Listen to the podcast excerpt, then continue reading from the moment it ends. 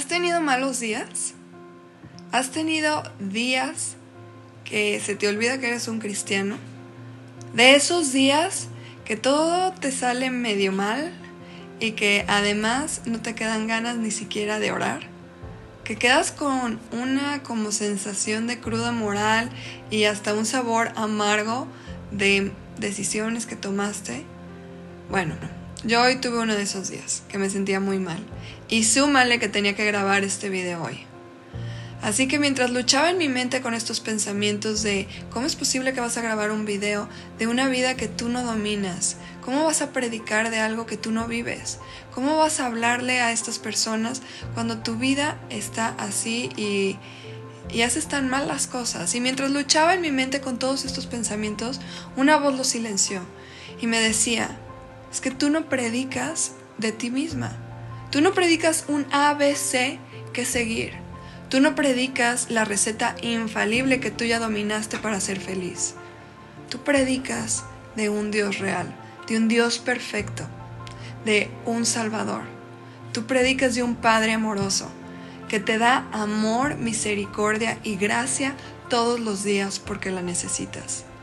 Y en esa medida en que yo necesito ese perdón y esa gracia y que la recibí en ese momento para poder hacer este video, es que escuchaba otra vez en mi mente este pensamiento. Si tú siendo pecadora recibiste perdón y amor, ¿cuánto más no recibirás mi amor siendo mi hija?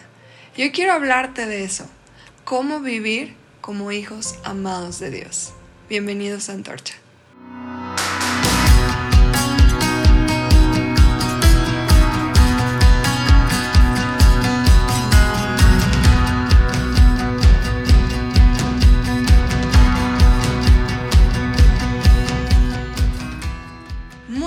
Somos una comunidad digital con el objetivo de generar contenido que te ayude a conocer más a Dios, conocer su palabra y conectar con Él y con la familia y con las personas que tienes a tu alrededor.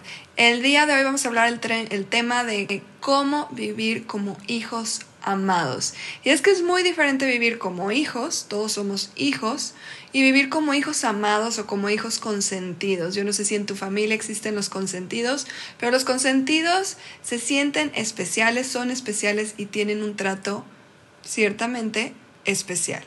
Así que, ¿a qué voy con esto? Y es porque en la Biblia vemos a un Dios que nos ama, que nos consiente y que nos llama a su familia a ser amados. Y vas a decir, pero ¿cómo? Todos somos hijos de Dios. Y no, no todos somos hijos de Dios, todos somos creación de Dios a su imagen y semejanza, todos valemos lo mismo para Él, pero dice la palabra claramente que no todos somos hijos de Dios. En Juan 1.11 dice, más a los que lo recibieron, hablando acerca de Jesús, a los que creen en Él, Él les dio el derecho de ser llamados hijos de Dios. Ahora, hay algo a mí que me encanta acerca de Jesús y es que Él no vino a modelar la religión perfecta. ¿Sabes? Pudo haber sido muy sencillo, Él nos pudo haber dejado un guion, un manual, el ABC de cómo ser un buen cristiano, tú haces esto y no hay problema, pero Jesús nunca se enfocó en las conductas externas, en los comportamientos. Él fue mucho más profundo, él fue al corazón y no solamente quiso venir a transformar nuestras acciones, sino nuestra identidad, de ser hechos hijos de Dios, a darnos una nueva identidad. Y lo que Jesús vino a modelar no es una religión, sino una relación con el Padre. Ese fue su caminar continuamente. Él todo el día hablaba del Padre, de su relación con el Padre y de su identidad como hijo, como hijo amado. Ahora, este mes hemos estado hablando de la paternidad, es el mes de los padres y es increíble el corazón de Dios porque es un corazón de Padre. Pero algo muy importante es también conocer nuestro lugar como hijos de Dios. ¿Qué significa vivir como hijos en días buenos y en días malos? Y haciendo un poquito eco a lo que Javier nos platicó el mensaje pasado del hijo pródigo, Hemos creído que la historia se trata acerca de este hijo que se arrepiente y regresa, pero no es así. El enfoque de la historia es de un padre que ama incondicionalmente, que ama sin medida y de un hijo que no merece ser perdonado, que no merece ser amado, que no merece ser aceptado, que no merece ser restaurado en su herencia y recibe todo esto no porque él lo merece, sino por cómo es el corazón del Padre. Es un Padre amoroso, un Padre generoso y un Padre que se llena de gozo por tener cerca a su hijo, por tener vivo a su hijo con él. Y eso refleja a la perfección el corazón de Dios, el corazón del Padre. Y Jesús se enfocó en darnos a conocer al Padre. Ahora, hay algo que podemos notar de continuo y es que Jesús hablaba de, de cómo el Padre lo amaba. Y el Padre también hacía público su amor por Jesucristo. Y tú dices, bueno, ¿con qué objetivo era el demostrar su amor? Y, hay muchos, pero el principal es que conociéramos este amor que Jesús nos extiende a nosotros. No sé si recuerdan que Jesús empieza su ministerio cuando se bautiza en el río Jordán por Juan el Bautista. ¿Y por qué esto es importante? Porque Jesús no necesitaba bautizarse. El bautismo era una señal de arrepentimiento, pero Jesús no necesitaba arrepentirse. Pero en ese momento Jesús estaba ya tomando nuestro lugar, identificándose con nuestro pecado ¿Para qué? Para morir por nuestro pecado. Y vamos a hablar de eso más adelante porque hay mucha riqueza en esto. Pero cuando Jesús se bautiza y sale del agua, dice que el cielo se abre y se escucha la voz del Padre que dice, este es mi Hijo amado en quien yo me deleito. Y dice que desciende el Espíritu Santo sobre él como una paloma. Y vemos esta imagen del amor del Padre, del Hijo y del Espíritu Santo.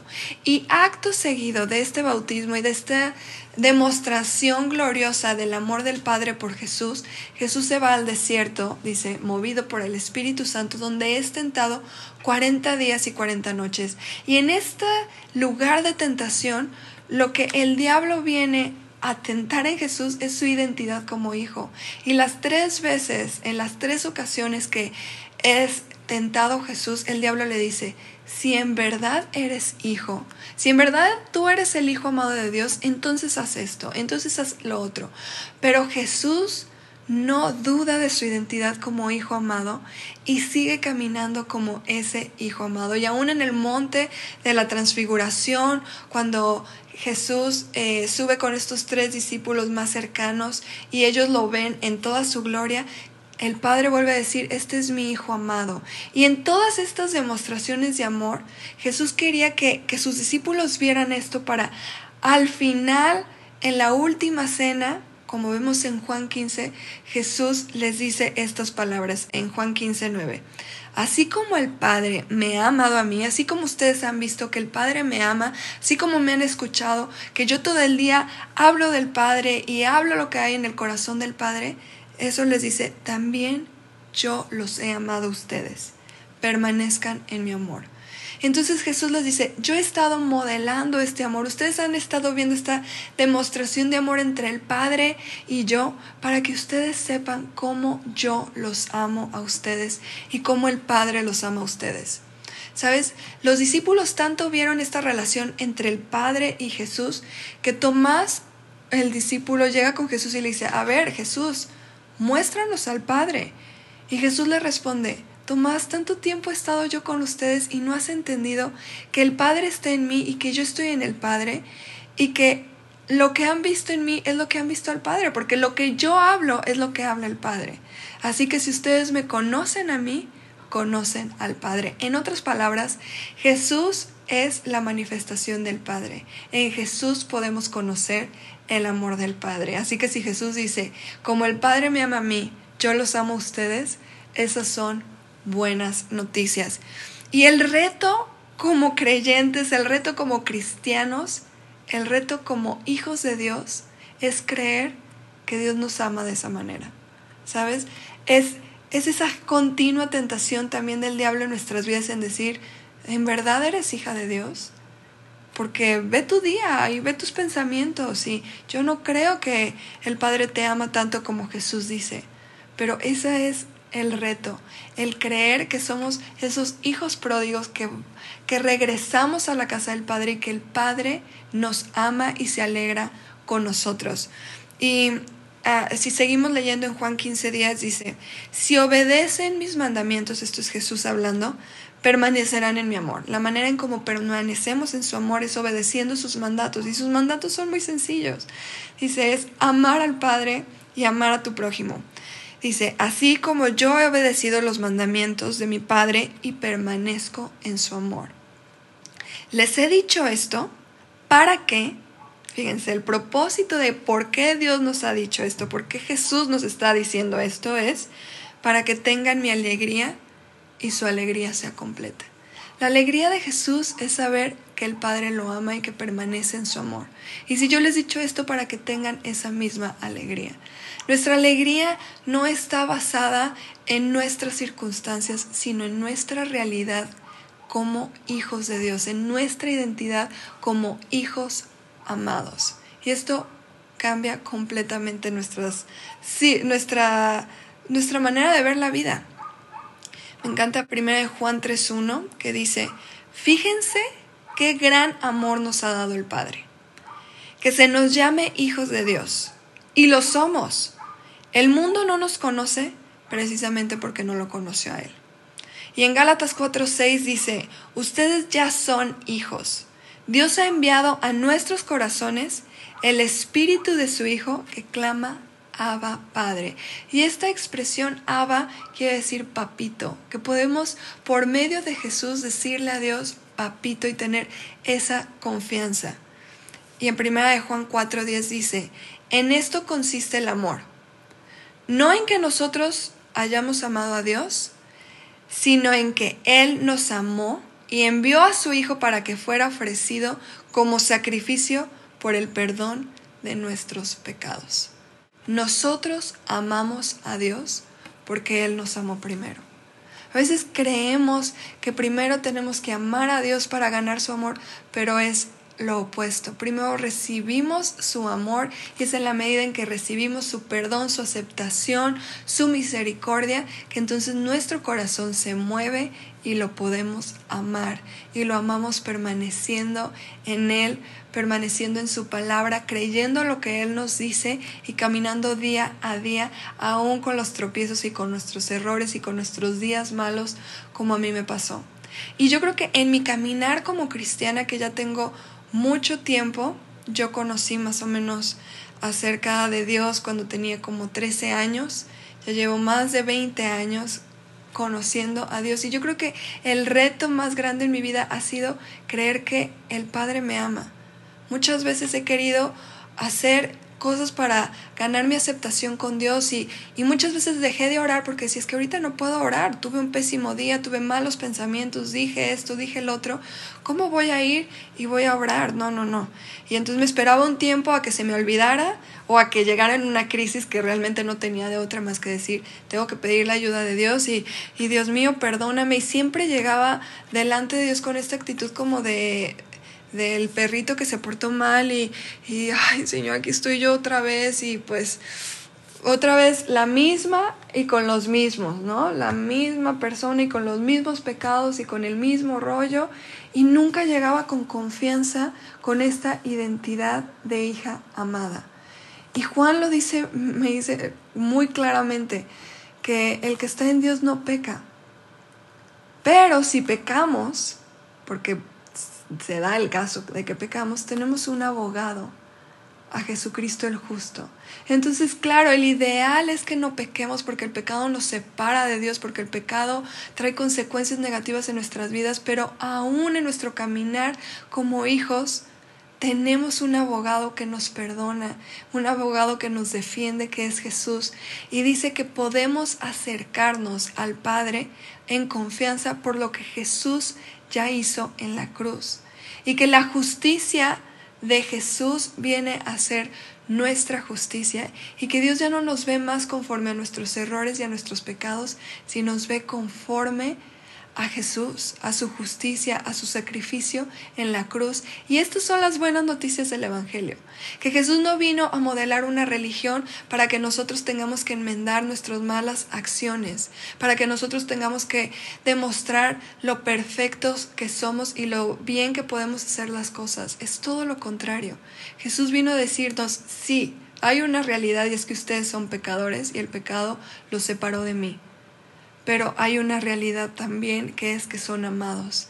Y que vengo yo a dar mi vida por ustedes y a entregarme por ustedes y a tomar su lugar para que hoy puedan ser hechos de vuelta hijos de Dios y puedan vivir en esta realidad y en esta identidad de hijos amados y se puedan comportar como hijos porque esa es la realidad, que ustedes ahora son hijos amados Dios. Y esto nos hace vivir diferentes. Y este ha sido mi caminar, el saber que soy amada y el saber que tengo un Padre que siempre me está extendiendo sus brazos de amor y no me está viendo con esa cara de juicio. Y para mí el, el ser papá, ser mamá, me ha hecho entender que por más mal que se porten mis hijos, son mis hijos y los amo. Y estoy con ellos en el proceso. ¿Y cuánto más el Padre no está con nosotros apoyándonos en este proceso y acompañándonos y perfeccionándonos en el amor? Porque su amor es lo único que nos puede perfeccionar, no son nuestras acciones y cambiar nuestra naturaleza. Entonces, Jesús no vino a dejarnos una serie de reglas y nos dejó solos ahí, háganle como sea, pero sigan esto sino nos vino a introducir a un Padre con el cual podemos caminar de la mano y paso a paso cada día ir creciendo hasta que nos parezcamos más a Él. Y de eso se trata el Evangelio, de llamar a más personas a la familia de Dios. Y es por eso que hacemos estos videos, para invitarte a ti a conocer al Padre, conocer a Jesús, conocer al Espíritu Santo y caminar de la mano con Él. Así que quédate a la sección de Hazlo vida, porque vamos a hablar de cómo hacer esta oración para ser parte de la familia de Dios.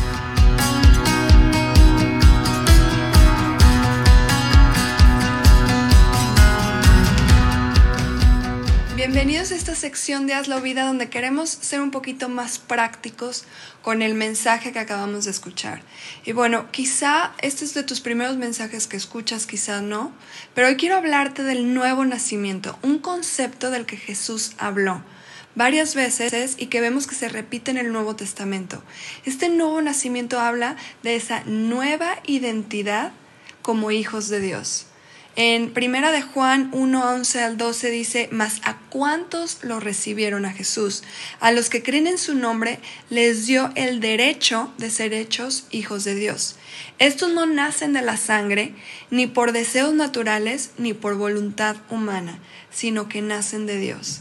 Y Jesús cuando se encontró con un hombre llamado Nicodemo, le explicó más acerca de esto. Nicodemo era un fariseo que cumplía a la perfección la ley, conocía la Biblia, el Antiguo Testamento, si estamos hablando porque era un judío. Entonces, cuando está hablando de estas cosas espirituales con Jesús, le dice, Jesús, si tú quieres ver el reino, necesitas nacer de nuevo. Y Nicodemo le dice, pero ¿cómo?